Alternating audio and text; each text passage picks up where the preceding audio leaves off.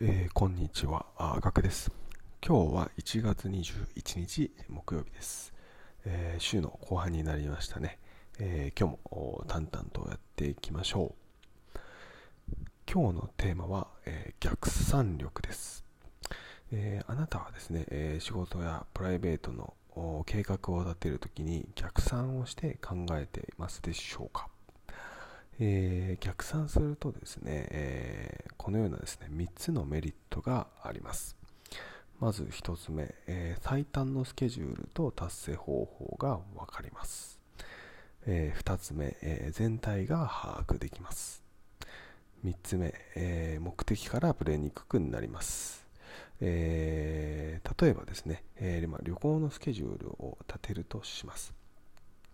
えー、まあ、旅行はですね、まあ、スケジュールとですね、えー、大体の大体の予算がね決まっていると思います、えー、これとですね同様のことをねやっていくだけでですね、え先ほどのですね、まあ、3つの効果が得られます。ただですね、まあ、旅行の時は逆算はできているけど仕事になるとできていない人が多いと思います。え、まあ、理由としてですね仕事の場合はですね、えー、やることが多かったりですね、えー、まあ、やったことがないというのも全体を把握するっていうのが難しかったりするっていうのが、まあ、原因になっていると思います。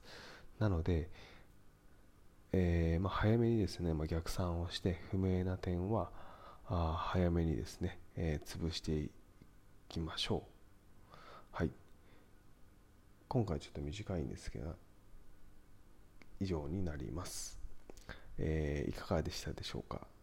ぜひですね、えー、逆算から考えていってみてください。ためになったと思う方はあぜひ、えー、フォローの方よろしくお願いします。それではまたお会いしましょう。ではでは。